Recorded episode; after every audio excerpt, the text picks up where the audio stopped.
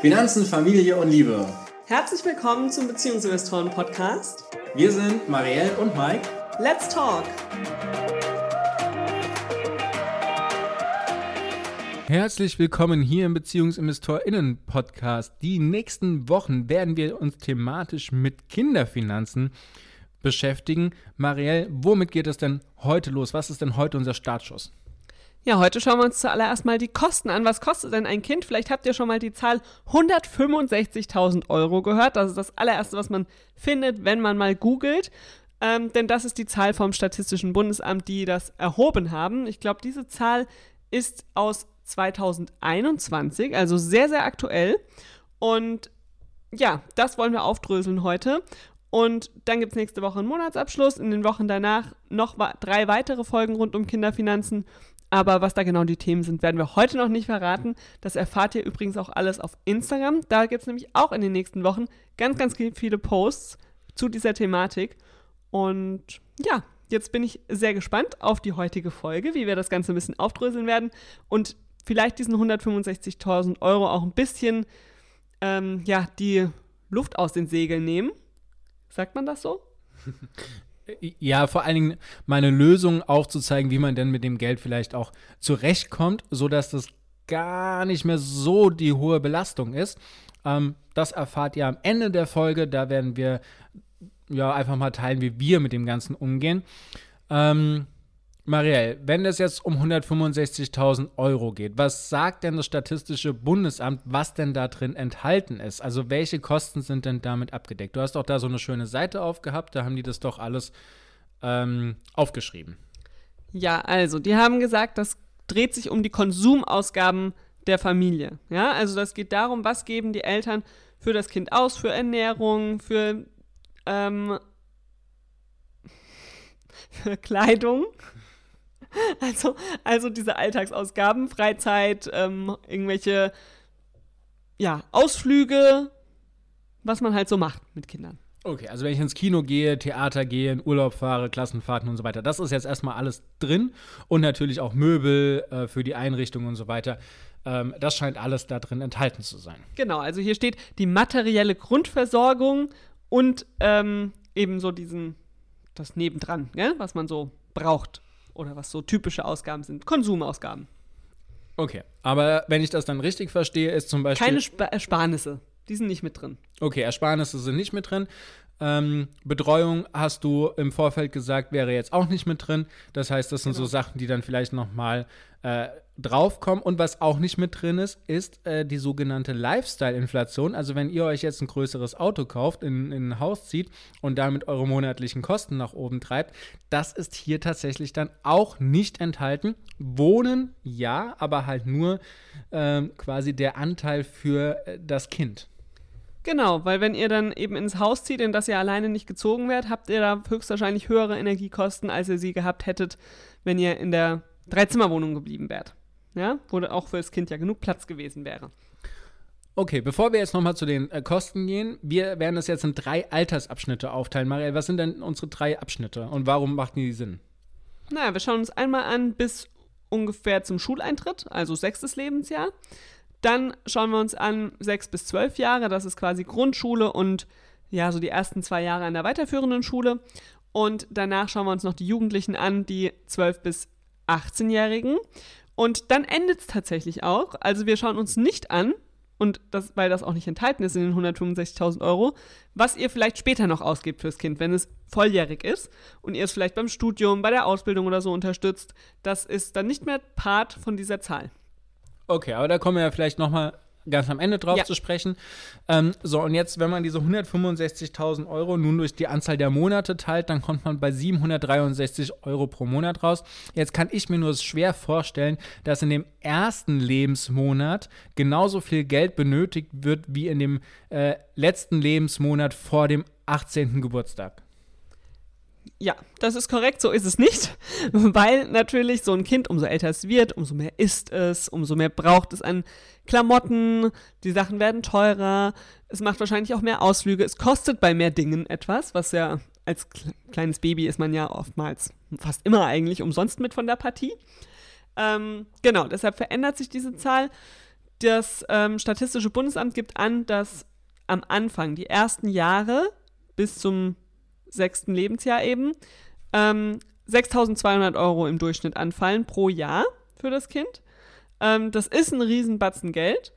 Und vor allem muss man da eben nochmal diesen Punkt dazu nehmen, dass Betreuungskosten da noch nicht enthalten sind. Wenn wir da also weiter rechnen, wir rechnen 6.200 mal sechs Jahre, kommen wir bei 37.200 Euro raus. Ähm, da wird die Zahl schon größer. Dann rechnet das Statistische Bundesamt 5.000 Euro für die Erstausstattung hinzu. Also Kinderzimmereinrichtungen, die ganzen Klamotten, was man halt sich alles so anschafft. Ja. Und ähm, genau, dann kommen noch 3600 Euro Betreuungskosten pro Jahr hinzu. Das ist auch so ein Durchschnittswert. Das geht von bis. In vielen Kommunen kostet Kinderbetreuung gar nichts. In anderen wiederum kostet es deutlich mehr. Aber das ist so eine Durchschnittszahl. Rechnet man alles zusammen, ist man in den ersten sechs Jahren mit 10.000 Euro im Jahr dabei. Okay, also es hat gut angefangen, als du gesagt hast, 6.200 Euro im Jahr, habe ich mal nachgerechnet, naja, das sind so ein bisschen über 500 Euro, 516 Euro pro Monat. Das ist deutlich niedriger als die 700 Apps, die ich äh, gerade am Anfang genannt habe. Aber jetzt hast du auf einmal draufgepackt, 5000 Euro dafür, 3000, bla bla bla bla bla. Und jetzt stehen wir auf einmal im Monat bei 833 Euro. Das ist ja deutlich mehr als der Durchschnitt. Ja, da ist der große Punkt eben die ähm, Erstausstattung, an der man auch sehr viel feilen kann, muss man ja mal sagen. Und diese Betreuungskosten, gell? das ist eben auch was, wo man, ja, was sehr unterschiedlich ist und wo man sich tatsächlich mit einer klugen Wohnortwahl einiges ähm, einsparen kann. Und ja, wo ich auch sagen muss, dass sich bei uns das ja auch in einem ganz anderen Rahmen abgespielt hat, als es eigentlich gewesen wäre, weil wir so Dinge genutzt haben wie einen Zuschuss von unserem Arbeitgeber zu den Betreuungskosten oder weil es hier, wo wir wohnen, eben ab dem dritten Lebensjahr fast umsonst ist, die Betreuung zu haben. Ähm, aber das ist eben nicht überall so und deshalb kommen da solche Werte dann zustande.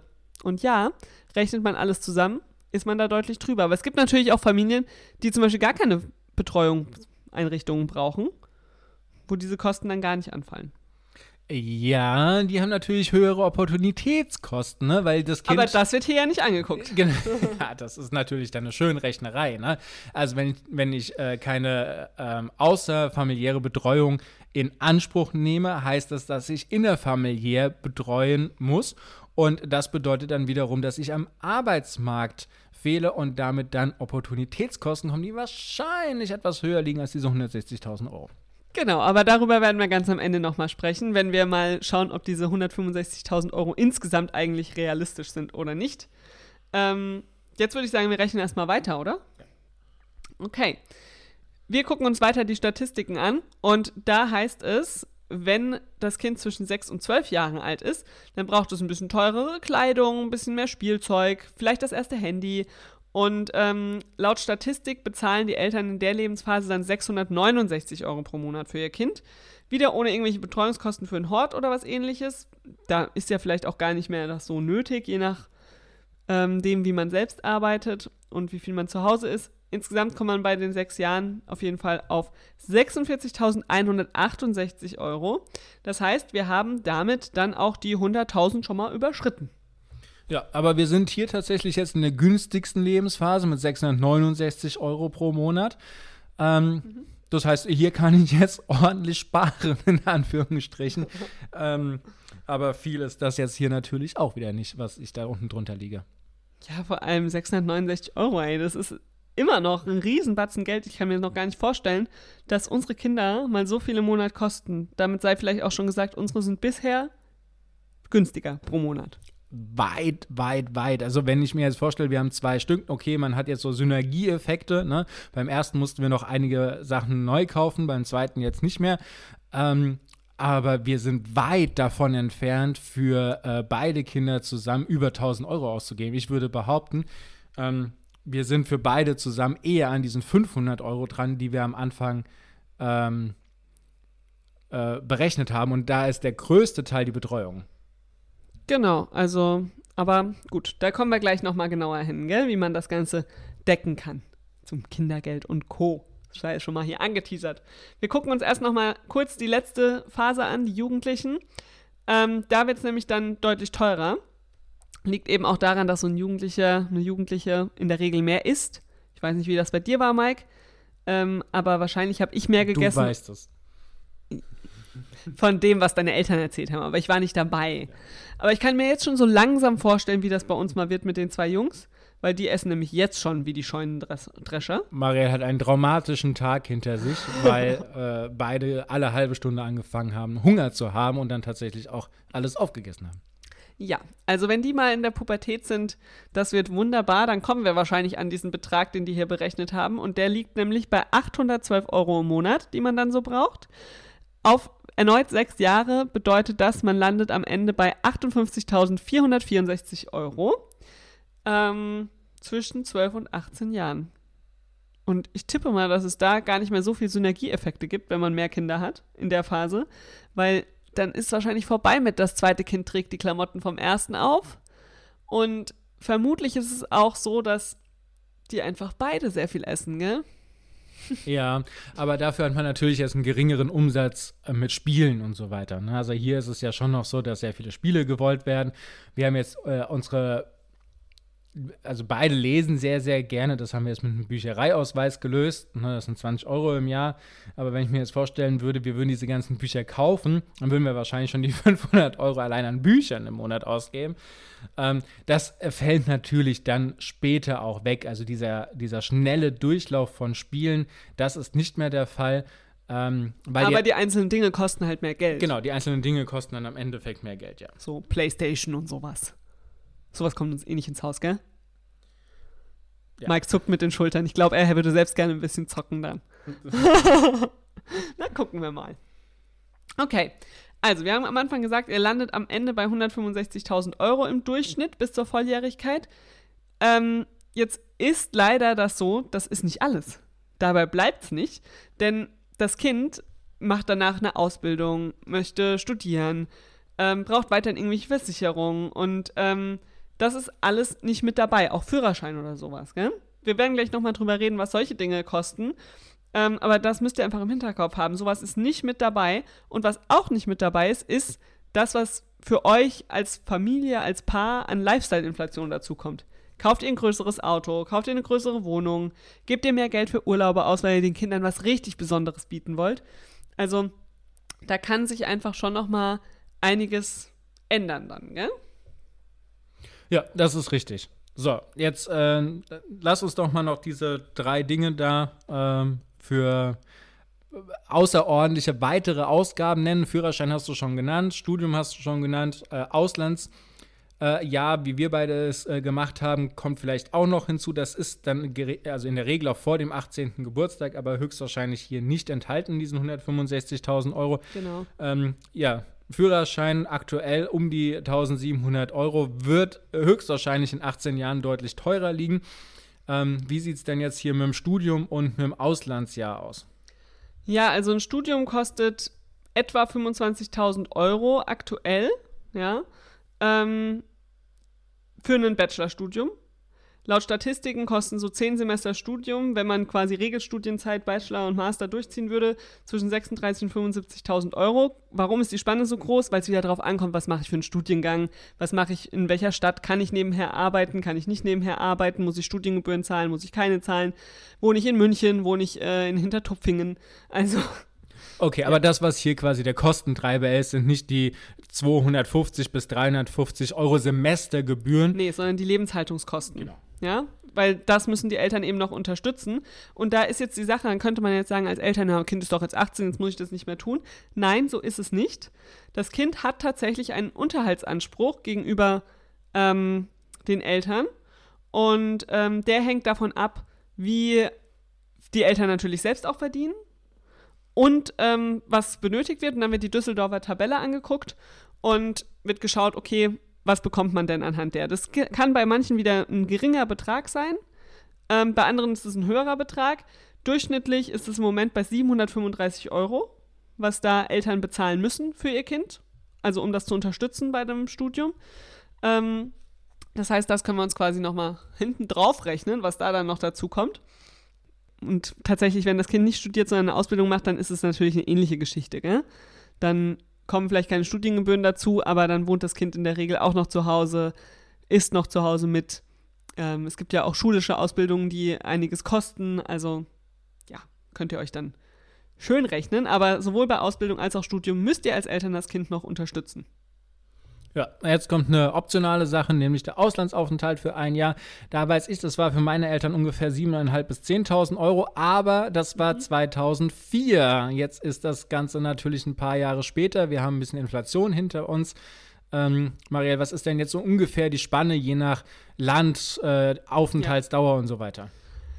Also die Spanne liegt zwischen 5.000 und 30.000 Euro, eben abhängig vom Land und so weiter. Ich weiß noch, meine Eltern haben damals 12.000 Euro allein Gebühren bezahlt für das Programm mit Schulgeld und so weiter. Ich war in Neuseeland, das war ein bisschen teurer. Dort hat jede Schule und auch die Gastfamilien Geld bekommen. Ähm, das ist anders als in den USA.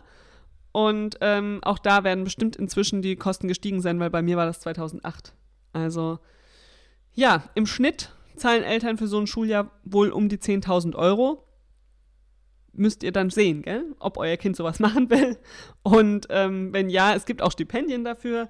Aber sowas kann man sich jetzt mal ausrechnen, was das dann insgesamt nochmal bedeutet, was man dafür im Monat sparen muss. Und das haben wir übrigens auch gemacht. Wir haben das für euch mal genau ausgerechnet, wie viel ihr sparen müsst, um diese drei Dinge ähm, eurem Kind zu ermöglichen, zusätzlich quasi zum normalen Lebensunterhalt. Und da könnt ihr in den Shownotes von dieser Podcast-Folge einfach auf den Link klicken und euch für unseren Newsletter anmelden. Und da bekommt ihr als Download ein PDF, wo wir das durchgerechnet haben, was ihr jeden Monat dafür zurücklegen müsst und was ihr vielleicht auch machen könnt, um das schneller zu erreichen, beziehungsweise mit einer geringeren Summe zu erreichen. Ja, Link ist in den Show Notes. Genau, das ist ein Dankeschön an der Stelle dafür, dass ihr Teil der Community werdet. Ähm, deswegen haben wir das da reingepackt. So, und damit die Podcast-Folge hier nicht eskaliert und wir jetzt noch tausend Zahlen um uns werfen. Ja, genau.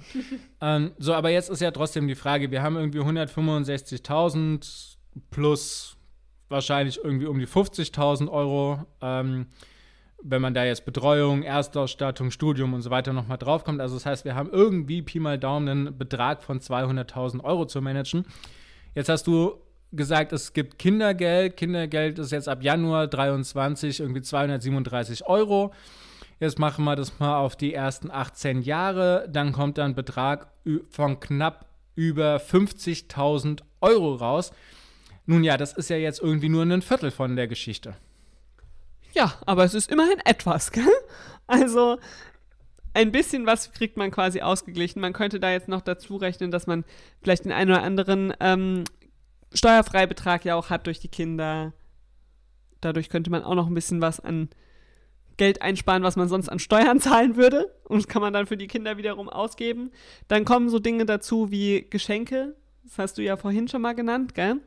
Ähm, dass man das natürlich auch sich, ja, Geld wünschen kann fürs Kind, um da ein bisschen hinzukommen. Und dann natürlich die große Frage, an welchen Stellen kann ich einsparen, damit wir nicht 165.000 Euro brauchen, sondern unterm Durchschnitt sind.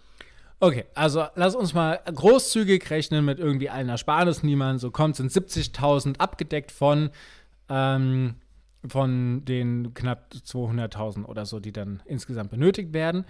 Äh, das ist dann jetzt hier irgendwie ein Drittel. Wie kriegen wir denn die anderen Sachen hin? Was sind denn, wollen wir mal drei Tipps nennen zum Einsparen und dann machen wir ähm, noch, wie man das eingesparte Geld sinnvoll verwenden kann, um den Rest zu finanzieren. Okay, wollen wir pro Alterskategorie einen Tipp machen zum Einsparen oder wie möchtest du es machen? Dann fange ich an. Ich fange einfach an. Du kannst dir schon mal überlegen, was du für den zweiten Tipp hast. Der erste Tipp ist auf jeden Fall das, was wir vorhin schon mal genannt haben, bei der Erstausstattung wirklich genau überlegen, was braucht ihr, was braucht euer Kind und was ist nur, ja, irgendwie so ein Gimmick und was braucht es gar nicht wirklich. Gell? Also man kann wunderbar das Kinderzimmer zum Beispiel gebraucht kaufen. Die Möbel werden in der Regel nicht ähm, groß benutzt, weil die meisten Kinder nicht so viel im Kinderzimmer sind, wie man sich das als Eltern wünscht. Und ähm, also wir haben unsere Einrichtung für unsere für unser Kinderzimmer, glaube ich, hat vielleicht 150 Euro gekostet alles zusammen, vielleicht 200 Euro. Ein Bett, ein Wickeltisch, was auch gleichzeitig ein Kleiderschrank ist, ähm, und das Babybett. Also die Sachen, das war echt nicht teuer. Die hätten wir uns alle sparen können. Naja, also den bis Schrank auf den schon. Kleiderschrank, aber das Bett und die Wickelauflage. Naja, komm. Ja, Den ja, ersten haben wir schon viel darauf gewickelt. Ja, aber Den zweiten halt nicht mehr. genau. Und das Beistellbett zum Beispiel, das war völlig Käse. Ja. Okay, also ihr merkt, wir hätten noch weniger ausgeben können für die Erstausstattung. Ähm, aber da kann man echt super sparen. Und es braucht nicht das tippy-toppy Kinderzimmer, das Instagram tauglich ist und ähm, aus dem Möbelhaus ja, Monate vorher bestellt werden muss für einen horrenden Preis. Das braucht es nicht. Es gibt all diese Dinge super gebraucht zu bekommen, in gutem Zustand und für kleines Geld. Genau. Es ist natürlich fein, wenn ihr das Ganze haben wollt. Euer Kind braucht es nicht. Wenn ihr es braucht, ähm, ist das jetzt eure Geschichte. Aber euer Kind kommt mit wesentlich weniger zustande. So, Tipp 2. Ähm, für den Altersbereich 6 bis 12 würde ich tatsächlich finanzielle Bildung jetzt schon mal mit anbringen.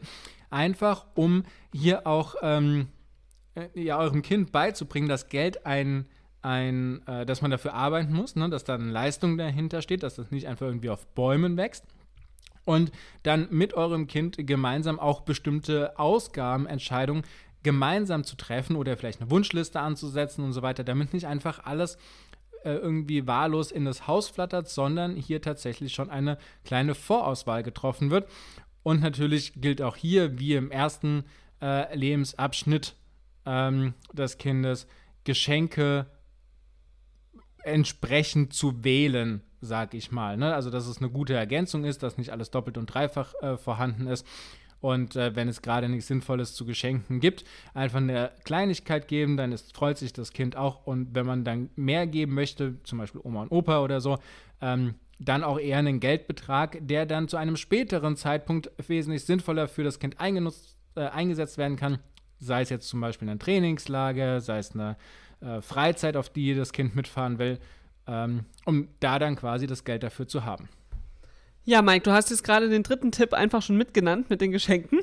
Das wollte ich nämlich sagen, weil gerade wenn die Kinder dann noch mal ein bisschen älter sind und das auch noch mal richtig gut verstehen können, dass man nicht alles sofort kauft, kann man eine wirklich lang angelegte Wunschliste anlegen mit den Kindern gemeinsam, wo sie dann irgendwie eintragen, okay, was wünsche ich mir denn und was brauche ich denn wirklich irgendwie und ähm, dann kauft ihr als Eltern nur noch die Dinge, die man sofort braucht und alles andere kann man dann eben nach und nach sich schenken lassen. Es gibt ja Geburtstag, es gibt Weihnachten, es gibt all die anderen Dinge da drumherum und dass man da nicht irgendeinen Käse bekommt, sondern das, was man sich wirklich wünscht. Ähm, und da ist vielleicht auch so eine Sache dabei wie ein regelmäßiger Shopping-Trip. Also ich weiß noch, ich bin in meiner jugendlichen Zeit einmal im Jahr mit meiner Patentante shoppen gegangen. Klam Klamotten kaufen. Ja? Und das war für mich ein super Geschenk und es war auch gleichzeitig gemeinsame Zeit.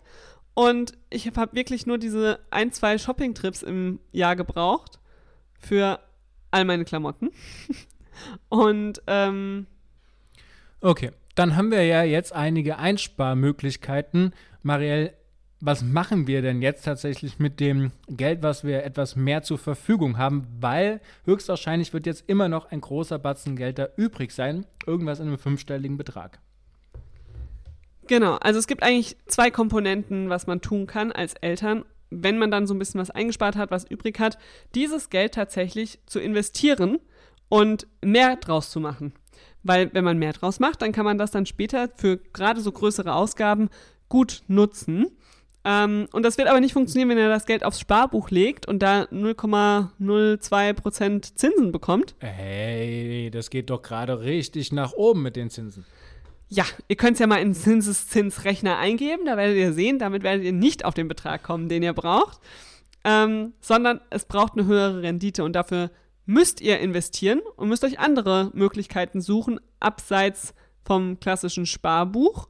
Ähm, da gibt es einige, das können ETFs sein, das können aber auch andere Dinge sein.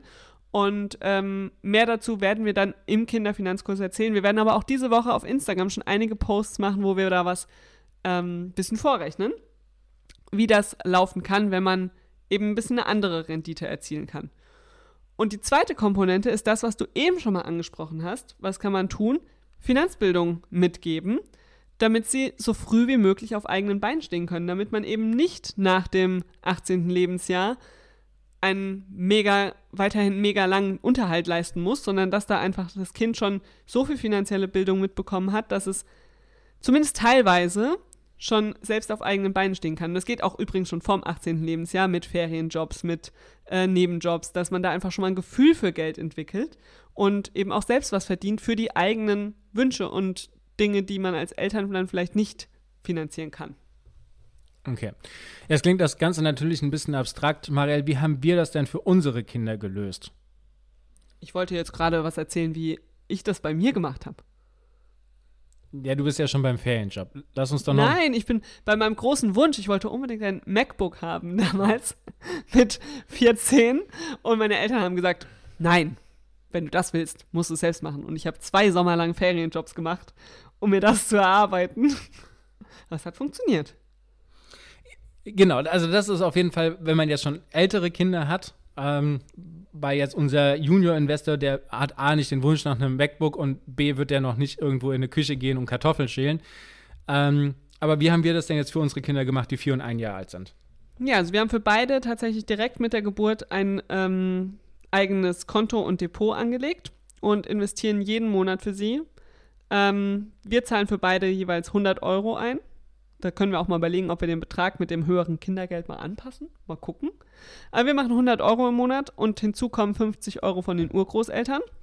Und ähm, das wird da immer schön weiter verzinst. Und unser Vierjähriger ist tatsächlich schon deutlich über den 10.000 Euro inzwischen, gell? die er auf seinem Depot hat. Und das sind einfach 10.000 zusätzliche Euro, mit denen wir ihm irgendwann die Dinge ermöglichen können, die er gerne machen möchte, sei es ein Auslandsschuljahr, sei es ähm, irgendwie eine besondere Fahrt, irgendwas Besonderes, was er unbedingt haben möchte oder so. Ähm, ja, das ist schon ein entspannenderes Gefühl, muss ich sagen, für mich, auch als Mutter. Ähm, wir überlegen ja auch gerade, auf welche Schule unsere Kinder mal gehen sollen, die dann auch vermutlich was kostet, wenn es keine staatliche Schule ist. Und wenn ich da weiß, wir haben das schon mal angespart über die Jahre davor, ähm, kann ich das mit einem besseren Gefühl, glaube ich, machen. Sowas. Ja, also das ist unser Hauptpunkt, den wir machen. Ähm, und mit der Finanzbildung geht so langsam los, oder? Genau, Finanzbildung geht so langsam los. Ähm, ich würde tatsächlich an der Stelle einfach gerne noch mit so einem Vorurteil oder irgendwie Vorannahme, Vorurteil ist nicht, aber so eine Vorannahme aufräumen, dass wenn das, also wir machen es ja auf, das, auf den Namen unserer Kinder, das heißt, das Geld gehört unseren Kindern und wir sind diejenigen, die es verwalten. Und wenn unsere Kinder jetzt, wie du gerade gesagt hast, etwas Besonderes machen wollen, bei mir war es zum Beispiel damals ein Trainingslager, äh, was meine Eltern einmal finanziert haben und beim zweiten Trainingslager gesagt haben, nee, so viel Geld haben wir jetzt nicht mehr, das, da kannst du jetzt leider nicht mitfahren, wo wir dann einfach sagen können, hey, klar kannst du da mitfahren, guck mal, hier das Geld gehört quasi dir und damit kannst du das machen. Damit kannst du dein Auslandsjahr machen, damit kannst du deinen Führerschein machen, dafür kannst du das verwenden. Das heißt, unsere Kinder haben damit auch einfach schon so ein bisschen die Möglichkeit, ähm, ja, mitzuentscheiden, wofür diese Sachen denn auch verwendet werden. Ja, und das halt auch schon vorm 18. Lebensjahr, gell? Damit sie da ein Gespür für haben, dass eben die Finanzbildung stattfindet, dass sie merken, was Geld wert ist, was sie dafür bekommen. Ähm, und dass sie auch verstehen, wie man eben Geld an der Börse oder an anderen Stellen vermehren kann. Genau, und jetzt hast du zwei Möglichkeiten, wenn du gesagt du bist jetzt genau gerade in der Situation. Du kannst jetzt entweder hergehen und kannst äh, googeln oder in YouTube gucken, wie öffnet man ein Depot und wie macht man das Ganze jetzt, um da einen Sparplan einzurichten, wenn euch das interessiert. Und wie funktioniert das alles mit der Finanzbildung? Genau, wie funktioniert das alles? Das könnt ihr gerne angucken. Ähm, wir haben es komprimiert im Kinderfinanzkurs, sehr leicht verständlich, alles dargelegt. Es geht alles Schritt für Schritt. Wir nehmen dich an die Hand ist dann natürlich nicht mehr kostenlos, sondern äh, kostet ähm, den aktuellen Kindergeldbetrag noch. Genau, ein Monat Kindergeld investiert ihr und bekommt dafür Wissen, was euch die nächsten 18 Jahre weiterhelfen werdet. Und wird, so rum. Und jetzt hat Mike gesagt, es gibt den Kinderfinanzkurs. Es gibt ihn tatsächlich nur noch dieses Jahr für diesen Betrag. Nächstes Jahr steigt das Kindergeld, also wird er dann auch teurer. Und wir öffnen eine letzte Runde im Dezember. Also jetzt ist ja der 31.10., wenn ihr das hört. Ähm, es dauert quasi noch einen knappen Monat und dann startet die nächste Runde, die dritte Runde in diesem Jahr. Wenn ihr da dabei sein wollt, dann tragt euch am besten hier unten in den Show Notes von dieser Podcast-Folge ein in die Warteliste. Dann bekommt ihr alle Infos und erfahrt sofort, wenn dann ja das Buchungsfenster offen ist. Ja, In dem Sinne hören wir uns nächste Woche hier zum Monatsabschluss wieder. Da ist eine ganz kurze Pause zu dem Thema Kinderfinanzen. Und äh, danach geht es dann aber mit drei Kinderfinanzfolgen weiter.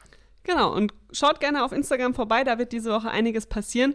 Und wir freuen uns natürlich auch sehr von euch zu hören, ja, welchen Betrag ihr vielleicht erwartet, für euer Kind in all den Jahren auszugeben. Wir erwarten einen deutlich geringeren Betrag als die 165.000 Euro, aber vielleicht seht ihr das ja ganz anders oder vielleicht lehrt uns die Inflation, dass es noch viel teurer wird für uns.